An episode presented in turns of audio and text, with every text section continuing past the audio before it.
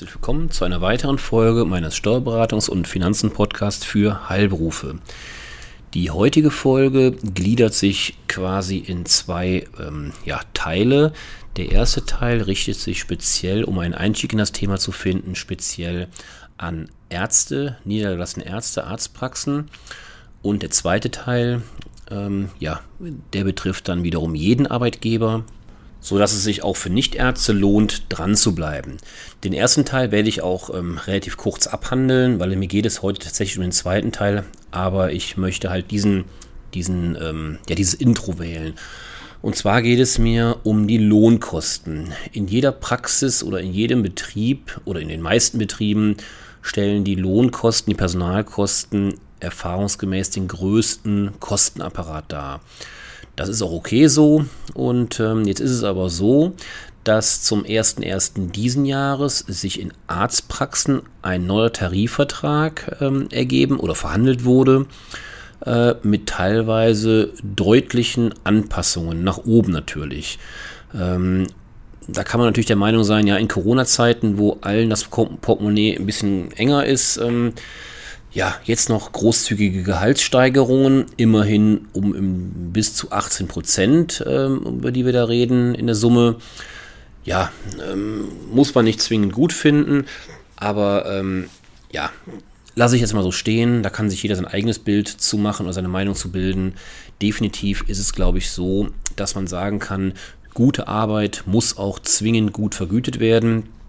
Ähm, aber ja, in dem konkreten Fall ist es halt so, dass in den Tarifverträgen äh, für die MFAs, für die medizinischen Fachangestellten, deutliche ähm, Steigerungen, Steigerungen ähm, ja, vorgesehen sind, was selbstverständlich nicht bei allen äh, Kollegen, bei allen Ärzten ähm, ja, ein positives Echo gefunden hat. Ähm, denn ja, ich komme jetzt auf so ein, zwei, drei äh, Details, ähm, um dann, wie gesagt, den Umstieg auf den zweiten Teil zu, zu schaffen. Ähm, denn ähm, ja, der Tarifvertrag ist schon, ist schon ordentlich. Ähm, so hatte er bislang, um mal konkret zu werden, bislang ähm, bestand der aus fünf Gehaltsstufen. Ähm, jetzt besteht er aus acht, das heißt drei Gehaltsstufen wurden neu eingefügt. Ähm, bislang endete äh, die Gehaltstabelle sozusagen mit Stufe 5 ab dem 17. Berufsjahr. So lange war, der, äh, war die Planung sozusagen. Jetzt gibt es, wie gesagt, drei neue Gehaltsstufen. Die Stufe 6 betrifft die Berufsjahre 21 bis 24, die Stufe 7 betrifft die Berufsjahre 25 bis 28 und die Gehaltsstufe 8, die höchste, jetzt aktuelle, aktuell vorgesehene, die äh, betrifft die Berufsjahre ab 29, also die greift ab dem 29. Berufsjahr. Ihre Mitarbeiterinnen und Mitarbeiter in der neuen Stufe 6 erhalten ungefähr 8% mehr Gehalt, in der Stufe 7 sind es ungefähr 10% und in der letzten höchsten Stufe sind es immerhin knapp 12%. Und das sind doch ordentliche Steigerungen, kann man sagen. Zum 1.1. nächsten Jahres, also 22, steigen die äh, Löhne in allen genannten Gruppen dann nochmals linear um 3%. Zum 1. Januar des übernächsten Jahres, also 2023, dann nochmals um 2,6%. Also wie gesagt, das sind alles äh, sehr knackige, nenne ich es einfach mal, knackige Gehaltssteigerungen. Die Mitarbeiterinnen werden sich freuen natürlich. Ähm, Sie als Arbeitgeber, der die Gehälter finanzieren muss, werden erstmal schlucken. Ähm, möglicherweise werden, zu, werden, Sie zu dem Ergebnis kommen, das haben meine Mitarbeiterinnen verdient. Ähm, das zahle ich gerne. Möglicherweise werden Sie aber auch zu der Kategorie hören, dass Sie sagen, oh je, wie soll ich das denn alles bezahlen? Ähm, ja, und das ist also für mich auch der Hintergrund, ähm, warum ich diese heutige Podcast-Folge zweiteilen möchte. Der zweite Teil, den ich nun beginnen möchte, greift genau da an. Wir haben also jetzt festgestellt, dass die Gehälter jetzt exemplarisch in der ähm, Ärzteschaft bei den MFAs ähm, teilweise deutlich ansteigen, wobei natürlich immer Voraussetzung ist, dass sie als Arbeitgeber bzw. der Arbeitnehmer auch einen Anspruch auf einen Tariflohn hat. Das ist selbstredend natürlich nicht zwingend der Fall, weil es handelt sich hier bei dem Tarifvertrag nicht um Allgemeinverbindlichkeit. Das ist nochmal an der Stelle bewusst betont. Ähm, ich bin jetzt davon ausgegangen, dass Sie sich daran orientieren, eventuell halten, aber zumindest orientieren. Wenn Sie sagen, Tarifverträge interessieren mich alle nicht, was ich grundsätzlich verstehen kann, dann sind Sie natürlich insoweit erstmal nicht betroffen. Mir geht es aber ähm, eher ähm, um den Einstieg in dieses Thema. Und das relevante Thema ist nun, was sich logischerweise anschließt, wenn schon wir zu dem Ergebnis kommen, die Personalkosten sind der größte Kostenapparat in Ihrer Praxis oder in Ihrem Betrieb. Und da erweitere ich jetzt nochmal den Kreis meiner Zuhörerschaft, wenn ich dann zum Beispiel auch an Therapeuten denke, an Pflegeeinrichtungen als Beispiel, auch selbstverständlich Apotheken ähm, dann ist natürlich die Frage, ähm, wenn ich schon hohe Personalkosten habe, kann ich da nicht irgendwas dran drehen? Kann ich die Schraube nicht irgendwie wieder runterdrehen? Die Kostenschraube, die ja erfahrungsgemäß jedes Jahr deutlich nach oben geht, weil die Mitarbeiter wollen natürlich auch letztendlich jedes Jahr ähm, ja, eine kleine Gehaltserhöhung haben. Manchmal ist sie klein, manchmal ist sie groß. Ähm, das können manchmal 2% sein, manchmal 4, 5, 6%. Definitiv ähm, steigen die Kosten eher, als dass sie sinken. Und ähm, jetzt ist die Frage, kann man da was gegen machen? Und die Antwort ist ganz klar ja. Man kann selbstverständlich was dagegen machen. Ähm, und zwar ist meine Antwort auf die Frage, ähm, was kann man machen? Lohnoptimierung. Das heißt, ähm, Sie können die, Ihre Löhne insoweit optimieren, dass die Belastung von Ihnen als Arbeitgeber als auch vom Arbeitnehmer teilweise deutlich sinkt. Ähm, es gibt in Deutschland immer noch eine Handvoll oder es sind auch zwei, drei Hände voll Maßnahmen, wie man Gehälter optimieren kann. Teilweise reden wir hier von steuerfreien Leistungen, teilweise von pauschaliert versteuerten Leistungen. Ähm, das Ziel ist natürlich bei allen den Dingen natürlich jetzt äh, zweierlei oder, oder mehrfache Ziele, kann man sagen. Das eine Ziel ist, die Abgaben zu mindern. Das heißt, bei Steuerfreiheit äh, greift zum Beispiel aus der Perspektive des Mitarbeiters eben die Steuerschraube nicht. Das heißt, die werden eingespart. Das heißt, ähm, ähm, er spart die gesamte Lohnsteuer ein. Somit erhöht sich seine Auszahlung entsprechend. Das zweite Thema sind die Sozialabgaben. Äh, und da haben natürlich auch Sie als Arbeitgeber etwas von. Das heißt, wenn eine gewisse Leistung sozialabgabenfrei ist, sparen Sie, weil Sie müssen ungefähr nicht diese 22 Prozent, die es ungefähr sind aktuell, Lohnnebenkosten zahlen. Der Mitarbeiter erspart die eben auch und somit Lohnen für beide Seiten. Ähm, ja, also ich gehe jetzt im Nachhinein ähm, mal auf ein paar Gestaltungsmöglichkeiten ein. Ähm, ich werde jetzt nicht in, in, in äh, alle im Detail vorstellen. Das werde ich zu einer ähm, späteren Folge oder in einer späteren Folge machen. Ich möchte Ihnen einfach nur Möglichkeiten aufzeigen, ganz kurz, knapp, ähm, wie man immer noch ähm, ja, die Lohnkosten optimieren kann. Ich fange an, ähm, die Reihenfolge ist jetzt frei gewählt, das ist keine, ähm, keine bewusste Reihenfolge, so wie es mir gerade in den Sinn kommt. Wir haben jetzt zum Beispiel das Thema Gutscheine. Ähm, ähm, das kann dann zum Beispiel der Tankgutschein sein, ähm, das kann ein Warengutschein sein, da äh, ja, sollte man darüber nachdenken. Das ist relativ einfach händelbar. Aktuelle Höchstgrenze sind 44 Euro im Monat. Die Grenze soll wohl demnächst steigen. Ähm, und ähm, ja, ist eine schöne, einfache Möglichkeit, eben da bis zu 44 Euro aktuell steuerfrei ähm, bzw. abgabenfrei auszuschütten, auszukehren, in Form eines, in Form eines Gutscheins, wie gesagt. Dann haben wir das nächste Thema, die betriebliche Gesundheitsförderung. Das heißt, Sie können Ihren Mitarbeitern oder Sie können sich an der, ähm, der Gesundheitsförderung Ihrer Mitarbeiter beteiligen. Ähm, besucht Ihr Mitarbeiter beispielsweise einen bestimmten, ja, ähm, Kurs, äh, wo es um Rückenschäden oder Knie oder irgendwelche Behebungen von derartigen Schäden sind oder Problemen sind, können Sie sich daran beteiligen. Ähm, bis zu einigen hundert Euro im Jahr. Dann haben wir natürlich den, ähm, den großen Aspekt der betrieblichen Altersversorgung. Das heißt, Sie können Ihren Mitarbeitern natürlich auf Ihre eigenen Kosten oder in Form einer Entgeltumwandlung ähm, können Sie entsprechende ähm, Zuschüsse oder eben Beträge umwandeln in die Altersversorgung. ganz, ganz wichtig, ähm, auch wenn mir bewusst ist, das kriege ich immer wieder zu hören, ähm, dass die Arbeitgeber es ihren Mitarbeitern anbieten und die dann aber sagen, ähm, sinngemäß, ähm, ja, was interessiert mich meine Rente in 30 Jahren, ich will jetzt äh, mehr Geld im Portemonnaie haben. Gut, äh, ist ein Argument, aber es ist definitiv so, die Altersversorgung sollte ähm, alle interessieren und weil es einfach ungemein wichtig ist. Dann gibt es natürlich so Dinge ähm, wie Fahrten zwischen der Wohnung und der, der ersten Tätigkeitsstätte, also der Praxis. Ähm, da können Sie natürlich Ihren Mitarbeitern ähm, pauschal äh, etwas äh, ja, Kilometergeld, nenne ich es einfach mal, auszahlen. Das wird pauschal besteuert und ähm, äh, ja, ist auch ein, je nachdem wie groß die Entfernung natürlich ist, wenn natürlich der Mitarbeiter drei Kilometer entfernt von der Praxis wohnt, ist das relativ uninteressant, aber wenn es nachher vielleicht mal 8, 9, 10 Kilometer sind, dann durchaus interessant. Natürlich können Sie auch ähm, jemandem, der die öffentlichen Verkehrsmittel nutzt, ein Jobticket, so nennt sich das, äh, finanzieren, auch kein Problem.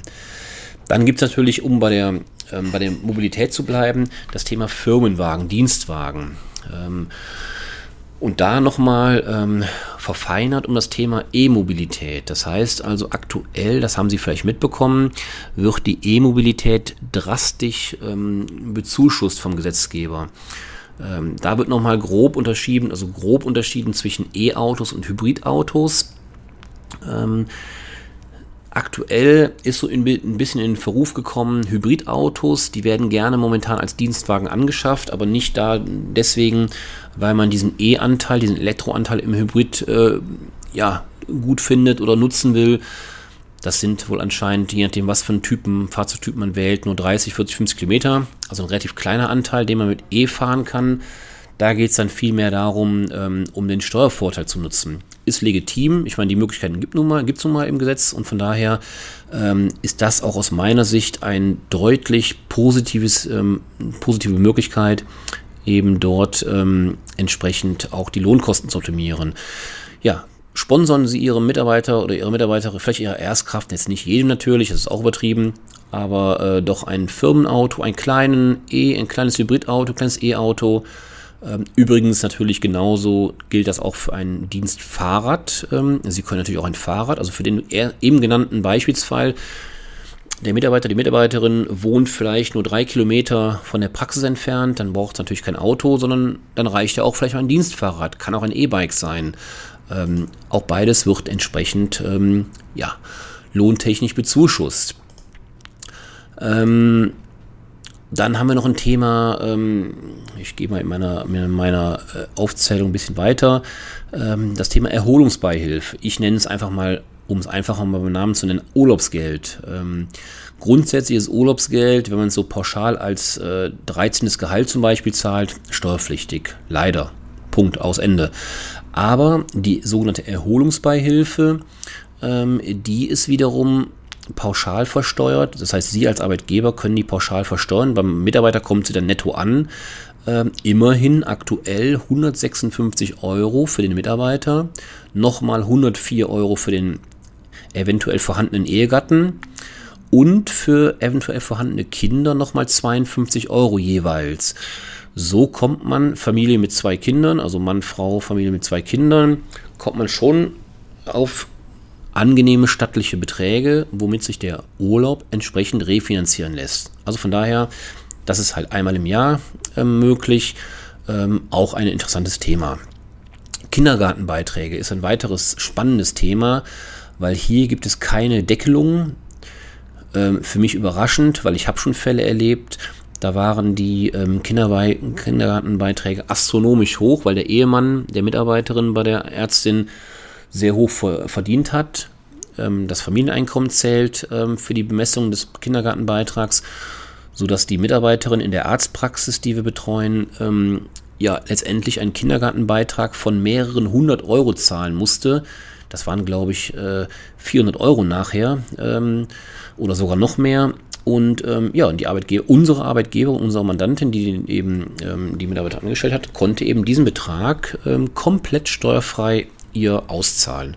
Also perfekt. Natürlich ist das daran gebunden, dass sie ein kindergartenpflichtiges Kind haben. Logisch ähm, ist also nur eine, ähm, ja, eine, Ding, eine, eine Maßnahme, die nur eine gewisse Zeit möglich ist, aber immerhin. Also das, da reden wir von, von deutlich hohen Beträgen.